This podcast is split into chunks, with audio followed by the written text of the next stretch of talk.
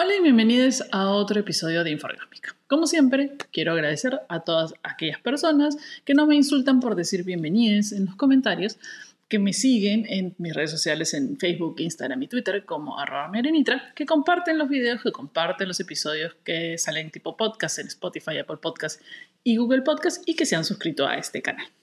Bueno, este episodio va a tener un tema un poco delicado, pero también un tema que también me llega el pincho mucho, que, me estresa y que sé que la gente está terca y no entiende. Este programa no tiene nada que ver, eh, sale eh, a raíz de muchas cosas que han estado pasando en el medio del stand-up comedy y de la comedia peruana.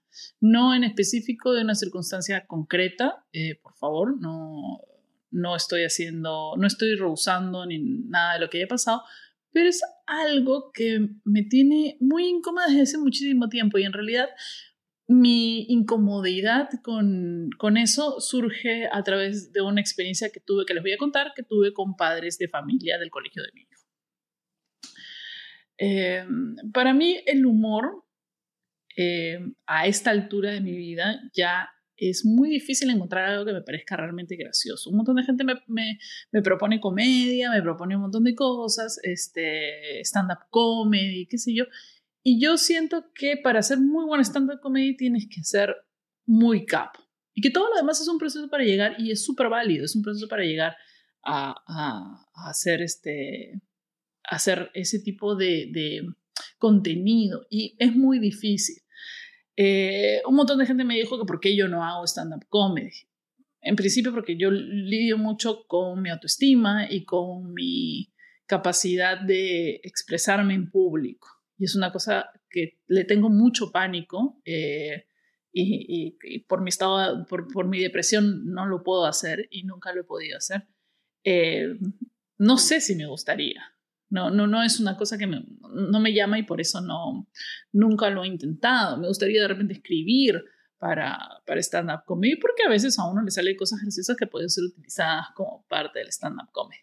Pero para mí el humor tiene que ser bastante inteligente. El humor, la risa fácil, o sea, el chiste fácil, el chiste barato. Eh, y hasta para mí la comedia física tampoco es como muy graciosa. Entonces, siempre he tenido una relación complicada con el humor. Para mí el humor tiene que ser absurdo, cosas que empiezan a surgir de un concepto eh, compartido, generalizado, que va más allá de, la burla fácil o de burlarse de una persona. Cuando era chica, eh, yo tengo que confesar que, como todas las personas de 7, 8 años en los años 90, 80, lo cual no es una excusa, obviamente me he burlado de las características físicas de una persona, he hecho ese tipo de chistes machistas, he hecho chistes racistas en su época, de los cuales me arrepiento. No sabía, sabía en ese momento que algo me incomodaba, sabía, ya estaban empezando a surgir como, ah, era racista y qué sé yo, y burlarse de eso también. Y, me arrepiento muchísimo de haber caído en la trampa de hacer una broma por mi público. O sea, de hacer una broma porque sabía que a esa gente le iba a gustar. La experiencia que les voy a contar eh, ahora sucedió hace unos dos años. Mi hijo se había ido de campamento con su padre y con, eh, con otros padres de, del colegio en el que estaba. Eh, yo no fui porque, uno, era mi fin de semana libre sin, sin mi hijo y quería, la, verdad que quería ir a juerguearme. Y dos, yo no me relaciono muy bien con personas que no, no me gustan los vínculos externos. O sea, nos juntamos todos porque nos gusta el tenis. no puedo porque no tengo absolutamente nada en común con, con, esas personas más que el tenis. Y, eh, y, juntarme con gente que realmente, con el que realmente ideológicamente no comparto cosas, me es muy difícil porque me, me terminan molestando las bromas, fuera de tono, los comentarios desatinados o las discusiones que sabemos no van a llegar a ningún lado, sobre todo política, religión, eh, etcétera, etcétera. Entonces yo había decidido, no voy a pasar tres días con esta gente que no me interesa, entonces, y con la cual, y, la cual me vas a sentir muy mal. Entonces no había ido, pero tenía que ir porque yo era la persona que manejaba, tenía que ir a recoger a Numa eventualmente. Así que el día domingo en la mañana fui muy temprano a recoger a Anuma porque su papá también ya estaba como un poco harto de la situación. Pero como bien típico peruano, eh, la hipocresía ronda. Entonces, eh, por la... Eh, mi ex esposo realmente aguantaba a un montón de gente por eso. ¿no? sé cómo hace la gente para aguantar a las otras, otras personas. ¿Será por eso que yo nunca voy a surgir en ningún lado? Nunca voy a ser, porque no me puedo vender a circunstancias. No puedo fingir que soy amiga de personas cuando no lo soy. No lo voy a hacer, no sé ustedes, les pasa lo mismo. Pero siento que parte de, de no trascender exitosamente niveles profesionales es porque no me como la huevada. Em, entonces, una de las cosas que pasó cuando llegué es que todo el mundo estaba tomando desayuno y automáticamente siempre hay el hombre heterosexual mayor de 40 años que tiene que hacer sus chistecitos. Para mí, el chiste, en general el chiste, el chiste que entiende, fulanito y menganito llegan, eh, o sea, que tiene una historia y es como gracioso, me parece aburrido. Me parece muy aburrido porque ya, ya empezó, ya sé que va a terminar el fucking chiste. Todos los chistes son la misma fórmula y todos los chistes que se han contado en Perú en los años 80 son los mismos hasta el día de hoy. No existe chiste nuevo, no existe absolutamente nada que me vaya a motivar risa y que no conozco todavía. Entonces, efectivamente, empezó con su chistecito y obviamente el punchline o el final, remate final, era algo como que, porque es que era una mujer la que manejaba o era una mujer que tenía que le pedía a su marido que algo o cocina con mujer, no sé, todas esas fórmulas de humor que son del año son básicamente del siglo pasado, son aburridas y perseveran en, un, en una estructura, en un concepto machista en el cual la mujer o es una mandona y el hombre es un pisado porque, pobres, porque los hombres no deben ser inferiores a las mujeres, o es una mujer que no sabe manejar o que no sabe arreglar eso o que no sabe arreglar lo otro o este o tiene que ver con el tamaño del miembro de algún hombre o todas esas fórmulas fórmulas que antiguamente también se utilizaban en los chistes racistas, ¿no? O sea, fulanito, menganito de, diferentes etnias y algo pasa y siempre uno, eh, el de, una raza es diferente al otro o es más bruto o no sé qué y, y hacen un chiste con respecto a ese, o de ciudades, el gallego, el del chileno, el. Primero, yo no sé, pero cuando escucho, o sea, cuando ahorita que he empezado a hablar de esos, de esos tipos de chistes, primero que me huelen a naftalina. Es un chiste que mi papá contaría, que tu papá contaría, es un chiste de viejo.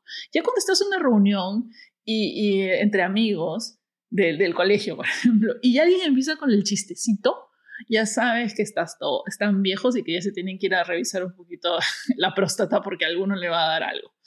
¿Ya? O sea, si alguien cuenta chistecito en tu reunión y un chistecito que sea de, de el argentino, el chileno, no sé qué, o sabes por qué le dicen a tal cosa, tal cosa, Mira, esos chistes solo los cuentan o los menores de 10 años o los viejos decrépitos, que no saben, o sea, que ya no pueden cambiar.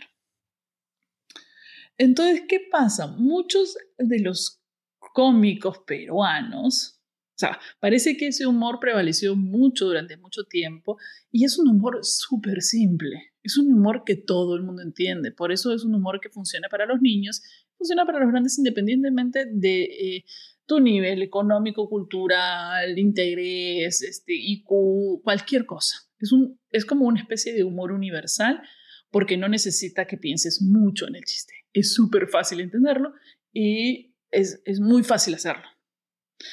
Entonces, muchos de los cómicos que no tienen mucha experiencia y que realmente no trabajan en su, en su humor no, no, es un humor estudiado, no es un humor eh, que, se ha matado horas escribiendo sus chistes, sino es un humor de improvisación o es un humor ni siquiera de improvisación, porque los buenos improvisadores nunca utilizan un chiste fácil. Siempre se valen a, conceptos, conceptos más complejos, a cosas personales, cosas trabajadas, porque trabajan su humor. O sea, una de las cosas que quiero, quiero acá es elevar a todo aquel humorista peruano que no utiliza el chiste fácil y la burla del otro como humor. Me parece que es de las cosas más complicadas de hacer y es de las cosas em, que si bien de repente no es un humor súper popular, o sea, no les da popularidad, pero está bien hecho, es una cosa bien hecha, está bien trabajada, está eh, y es graciosa a, otro nivel.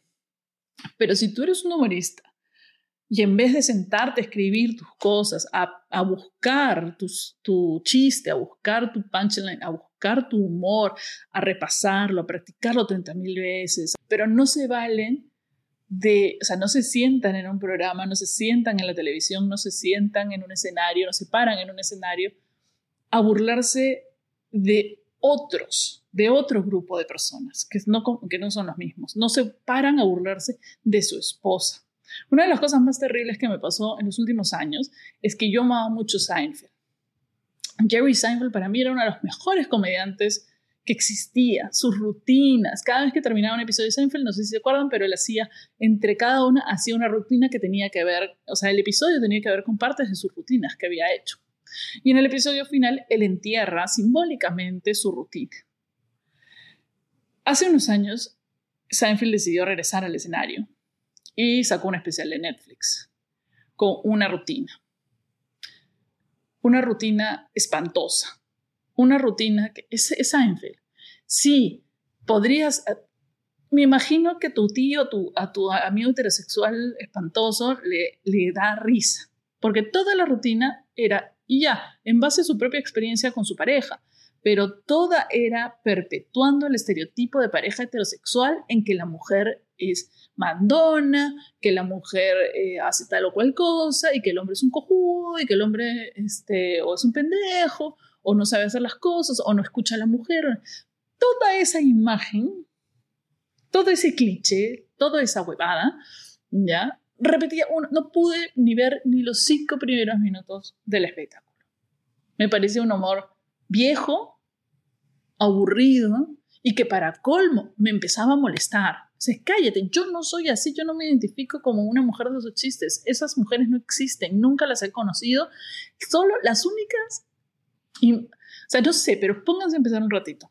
¿Ustedes conocen alguna mujer como aquellas representadas en esos chistes machistas? ¿De verdad? ¿Conocen alguna mujer exactamente así? ¿O que era así? ¿O solo conocen esa imagen que existe en la publicidad, en los chistes, en las películas sobre ese tipo de mujer? Yo no conozco ninguna, o sea, ninguna de, las mujeres de mis amigas, de mi círculo, se parece a ese tipo de mujer. Y ninguna de las personas que me escribe en Instagram se parece a ese tipo de mujer. No sé dónde está ese tipo de mujer. No sé dónde existe solo existe en la mente de algunos tipos con los que hemos cruzado, o sea, de, de, este, en la mente de algunos tipos que hemos cruzado en Tinder o qué sé yo, de que sus supuestas sexos son así.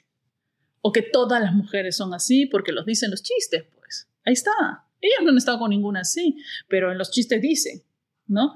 En el mundo, todo el mundo sabe. ¿Quién es todo el mundo? Los que escuchan esos chistes. Entonces, el humor es usado incorrectamente, es muy peligroso es muy peligroso porque como ahora acaban de ver, esas mujeres que están en los chistes, que yo no conozco ninguna que se parezca a una mujer de esos chistes, han hecho que prevalezca esta imagen en la mente de la gente más influenciable. Si tú estás acá escuchando esto es porque no eres de, ese tipo de público, porque sabes diferenciar muy bien y porque te parece de muy mal gusto hacer un chiste machista. Mm, aquí, ahora o hace 20 años y porque te parece de mal gusto burlarte de la violencia y porque te parece de mal gusto burlarte de una característica física de una persona y porque te es de mal gusto burlarse de alguien que está en una condición inferior. Primero que no te puedes burlar de la característica física de alguien, te puedes burlar de tu característica física. Yo me puedo burlar de mi nariz, de mis, de mis, este, de mis cejas, qué sé yo. Eso no agrede a otra persona que tenga, que se sienta mal de repente por una nariz grande. Más bien hace, ah, mira, se acepta con la nariz grande y entonces ella se puede aceptar. Tú te puedes burlar de tus incapacidades para hacer cosas. Yo me puedo burlar de que soy una taba, no sé, pues, eh, de mis miedos, de mi depresión, de mi salud mental. Yo me puedo burlar del mío, empezando por mí, conmigo. Porque eso ayuda a que personas que estén luchando con los mismos problemas, que se sientan mal, se puedan sentir mejor, diciendo, ah, me puedo burlar a mí mismo y una vez que supere eso lo voy a lograr. ¿Me puedo burlar de cosas que me han pasado a mí? Sí. Sí, me puedo burlar de cosas que me han pasado a mí, pero no me puedo burlar de la característica física de otro, de algo que el otro no puede cambiar, de discapacidades, de cosas, de, problemas mentales con los que otra persona está lidiando y que, son ajenos a mí. Si una persona con discapacidad visual se puede burlar de, la discapacidad visual, por supuesto, por supuesto, porque además lo sabe, sabe de cómo burlarse y sabe cuál, qué cosas, qué, qué humor puede sacar porque es su propia experiencia. Pero yo no me puedo burlar de una persona con ningún tipo de discapacidad.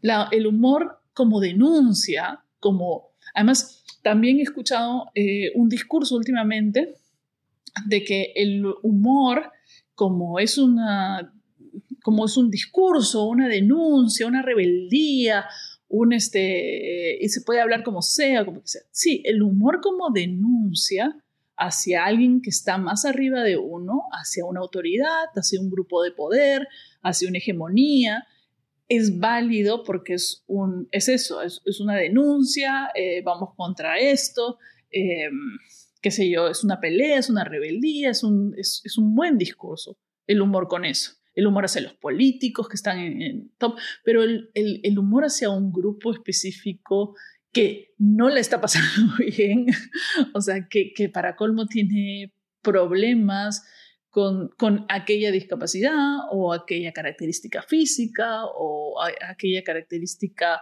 psicológica. Eh, no lo puedes usar, el humor no puede ser para hundir al otro. El humor jamás se usa para hundir al que está abajo, para pisotear, para hundir, para alguien que ya la pasa mal, o sea, burlarse de mujeres con barba bigote. Yo cuando escucho una broma que tiene que ver, cuando la gente se burla, por ejemplo, de las mujeres que son muy peludas, yo me siento mal. O sea, yo escucho eso y puta Dios, puta, y me voy y me siento mal y me siento triste y me bajoneo horrible. Porque sí, y, y eso le pasa a un montón de gente. Entonces no podemos decir que porque a ti no te parece, porque a ti te da risa, porque, porque a mí, ay, yo soy súper relax y fresh y me gusta ese humor, lo debemos permitir. No debemos permitir humor que, que, que que agreda a las personas, a ninguna persona, por más que no seas tú, por más que no sea alguien que conoces, el humor que agrede está mal. Y si tú eres un buen comediante, si tú eres una persona que quiere hacer reír a tu grupo, qué sé yo, estudia, ah, trabaja, haz tu trabajo, tu chamba, no te pares para cobrar un huevo de plata, este, y, fácil, me voy, me voy a burlar de, de, eso porque se van a reír. Obviamente es súper fácil, yo también me puedo parar y burlarme de un montón de gente eh, y hacer ademanes grotescos y, usar, eh, y usar este, lisuras todo el rato, qué sé yo, y cobrar mi plata. Pero, eh, ¿a qué precio? ¿A arriesgar tu integridad? Este, a, ¿A qué precio te vendes? lo, para mí el humor es como muy delicado sobre todo y que me gusta el humor trabajo, trabaja por tu chama, no vas a venir a cobrar una entrada si no vas a trabajar. A lo mejor me van a detestar por este video y, está bien, está bien, o sea, todos tenemos, todos tenemos nuestra opinión, todos tenemos eh, nuestra opinión acerca de lo que es o no gracioso, por supuesto, pero yo creo que todos debemos coincidir en que...